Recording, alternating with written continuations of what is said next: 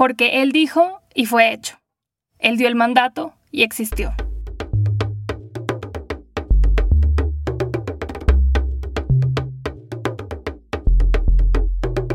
Hola y bienvenidos a Bajo Cuerda, Serie 1, Episodio 5, Deliciosa Cinematografía Divina. ¿Qué pasa cuando nuevas ideas, descubrimientos, estímulos e imágenes invaden tu cabeza, chocan con todo lo que conoces y estallan? Estallan en una magnífica obra de arte. Esto es El Jardín de las Delicias de Hieronymus Bosch, El Bosco el Jardín de las Delicias es una fantástica obra de arte del Renacimiento flamingo, una obra sobre el pecado, el paraíso y el infierno. En ella podemos encontrar elementos que trascienden el espacio y el tiempo. El mismo espíritu del Renacimiento buscaba trascender los límites del tiempo. Esto nos lo da a entender el mismo concepto. Hace referencia a un renacimiento en el arte de la tradición greco-romana, la época clásica, que había logrado, según Giorgio Vasari, la perfección. Los artistas italianos del siglo XV y XVI se sentían ligados a la cultura clásica.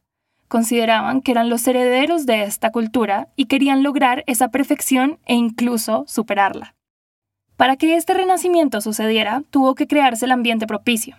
Como en un caldo de cultivo, las nuevas ideas y formas artísticas germinaron gracias a la gran riqueza económica de la época en ciudades como Florencia, Venecia y en la región de Flandes, que se combinó con una creciente sensibilidad cultural, propiciando el financiamiento de maravillosas obras de arte y la exploración de nuevos medios artísticos.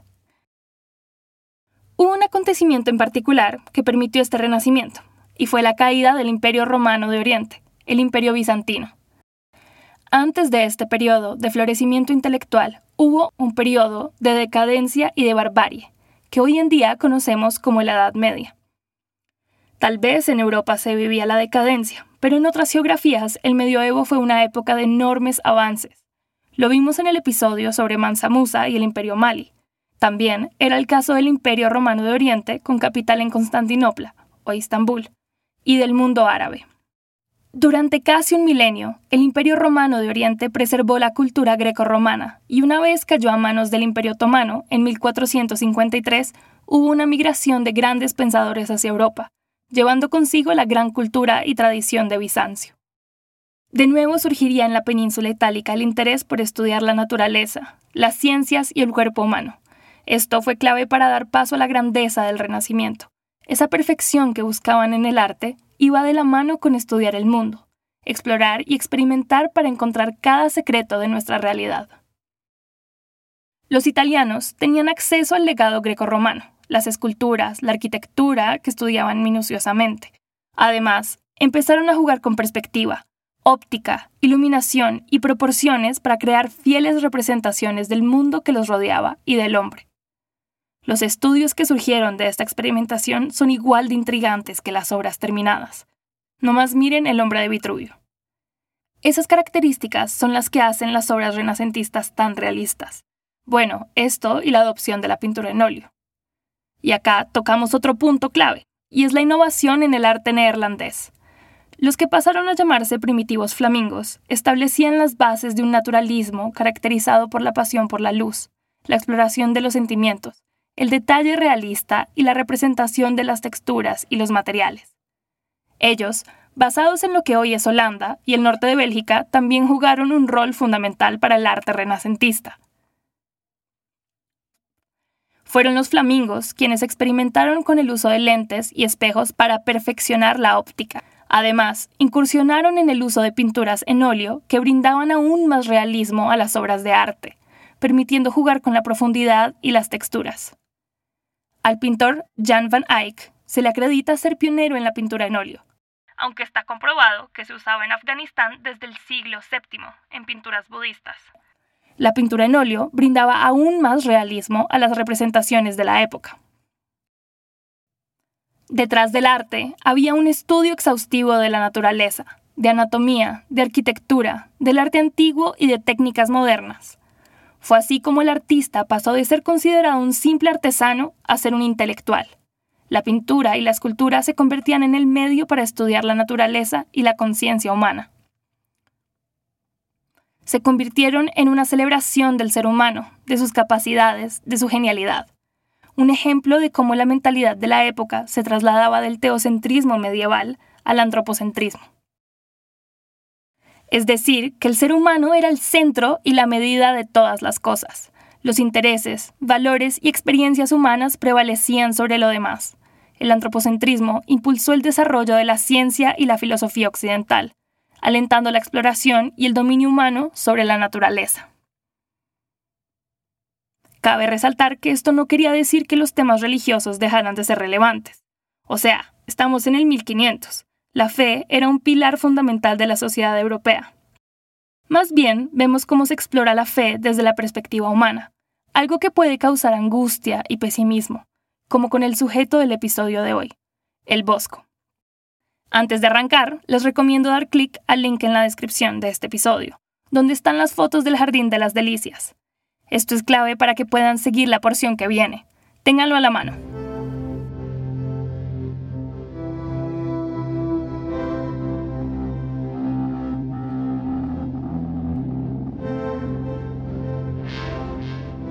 Empezamos en una escena oscura.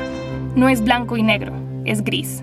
Precede todo una gran esfera húmeda, nubes en la parte superior, un mar de todo y nada en la parte inferior. De él emergen montañas y árboles. Fuera de la esfera, arriba, a la izquierda, una figura, parecida a Albus Dumbledore, está sentada en un cielo nublado, rodeado de una iluminación divina. Es Dios. Junto a él se leen las palabras en latín, porque él dijo y fue hecho. Él dio el mandato y se hizo. Esto hace referencia a la creación de la tierra por parte de Dios. Es la imagen exterior del jardín de las delicias. El Jardín de las Delicias es un tríptico, una obra compuesta por tres paneles independientes que cuentan una historia. El tríptico cerrado nos muestra esa escena inhóspita del inicio de todo.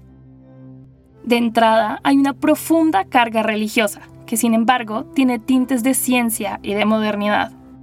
La esfera, que parece de vidrio, nos hace pensar que el bosco ve la creación como un proceso alquímico. Es un caldo de cultivo. Ahora hagamos de cuenta que vamos a abrir los paneles, es decir, pasen a la siguiente foto. Es algo cinematográfico. Pasamos de esa escena oscura que se abre en una imagen llena de color. Para mí es una cinematografía como la que vemos en Poor Things, Pobres Criaturas, la película de Yorgos Lántimos que salió hace poco y sin hacer spoilers, como el cuadro del Bosco, el primer acto de la película está en blanco y negro, para luego tener una abundancia de colores y objetos que hacen el espacio ajetreado. Incluso el mismo estilo realista, pero con elementos fantásticos, me recuerda a la película. Retomando. Abrimos el tríptico y tenemos tres escenas. En el panel de la izquierda entramos al Edén. Es una escena súper colorida de un campo verde con ríos cristalinos extrañas construcciones rosadas y terracota, y una variedad de flora y fauna en la que Adán y Eva se conocen. De entrada, hay elementos que cargan la obra de simbolismo. Hay una plétora de animales, algunos fantásticos y otros nativos de otras regiones, que estaban entrando en contacto con el mundo europeo en la era de las exploraciones. Vemos jirafas, elefantes, unicornios, de esta forma, la obra se sale del mundo conocido.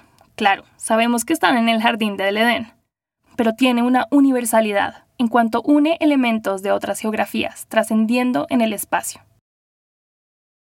Por otra parte, la presentación de Adán y Eva nos da un vistazo a las creencias de la época.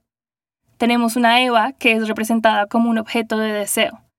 En la tradición artística, las mujeres con pelo rubio y largo significaban tentación, como la Venus de Botticelli o la leyenda de Lady Godiva. Vemos la idea de que la mujer fue creada para incitar el pecado. Este hecho está resaltado por la presencia de los conejos al lado de Adán y Eva, un símbolo universal de procreación. Además, si hacen zoom en la esfera rosada en el centro del cuadro, verán un búho que mira atentamente al observador de la pintura. Para el Bosco, el búho, la criatura de la noche, simboliza la presencia del diablo, del pecado. Entonces, sí, estamos en el Edén, pero el búho nos indica que el pecado está corrompiendo el idilio. También les dije que la obra trasciende en el tiempo. Esto lo vemos en la figura de Dios representada en Cristo, que presenta a Adán y a Eva, bajo el árbol de sangre de dragón, un árbol originario de las Islas Canarias que cuando es cortado suelta una resina color rojo. Es un spoiler de lo que vendrá después. Jesús tendrá que morir en la cruz para salvarnos del pecado original. La obra trasciende el tiempo, además, cuando pasamos a la segunda escena, el cuadro central. Estamos en el mismo lugar, el jardín del Edén, pero nos movimos adelante en el tiempo. Estamos en un paraíso de delicias carnales, lo que Waldemar Janukshak llama Disneylandia de pecado. El paraíso ha sido consumido por el pecado de la lujuria. Nos hace entender la fragilidad y la naturaleza efímera de la felicidad. La corrupción causada por el pecado de la lujuria genera una escena antinatural. Lo vemos con los pájaros y los peces que son más grandes que los humanos. Acá hay muchos más búhos indicando la propagación del pecado. Su presencia persiste mientras que nos miran fijamente. En la esquina inferior derecha, un hombre, algunos dicen que es un retrato del Bosco, nos señala a una mujer, Eva, como echándole la culpa de este caos. Pasamos entonces a la escena final, el infierno. Se puso oscura la cosa. De nuevo, tenemos una cantidad de elementos impresionantes, y acá los sentidos son los protagonistas nos indica que al dejarse llevar por los sentidos y no resistir las tentaciones, las personas terminan en el infierno. Los instrumentos gigantes son una señal de decadencia y de tentación. Además, vemos una fuerte crítica a la corrupción de la iglesia, en la esquina inferior izquierda, con un cerdo vestido de monja que lame a un cura. La obra es una exploración de la fe, el pecado y el ser humano. Nos muestra claramente el moralismo del Bosco y nos da una perspectiva dentro de la mente del pintor. Pues a pesar de los elementos fantásticos y la exploración de temas religiosos, vemos representadas las creencias del Bosco, sus temores, el pesimismo y desencanto con el comportamiento del ser humano. Esto es particularmente relevante, considerando que aunque vivió en una época de florecimiento y renovación artística, las intrigas políticas y la corrupción eran constantes. Incluso la misma Iglesia propiciaba la corrupción. No es por nada que a principios del siglo XVI se propagaran las ideas de la Reforma, como propuesta para romper con los abusos del papado. Todo este contexto político, cultural, artístico y religioso está plasmado en el Jardín de las Delicias. Más allá de una obra religiosa, nos da un vistazo a la cultura de la época, las innovaciones, los descubrimientos, la moralidad o falta de ella.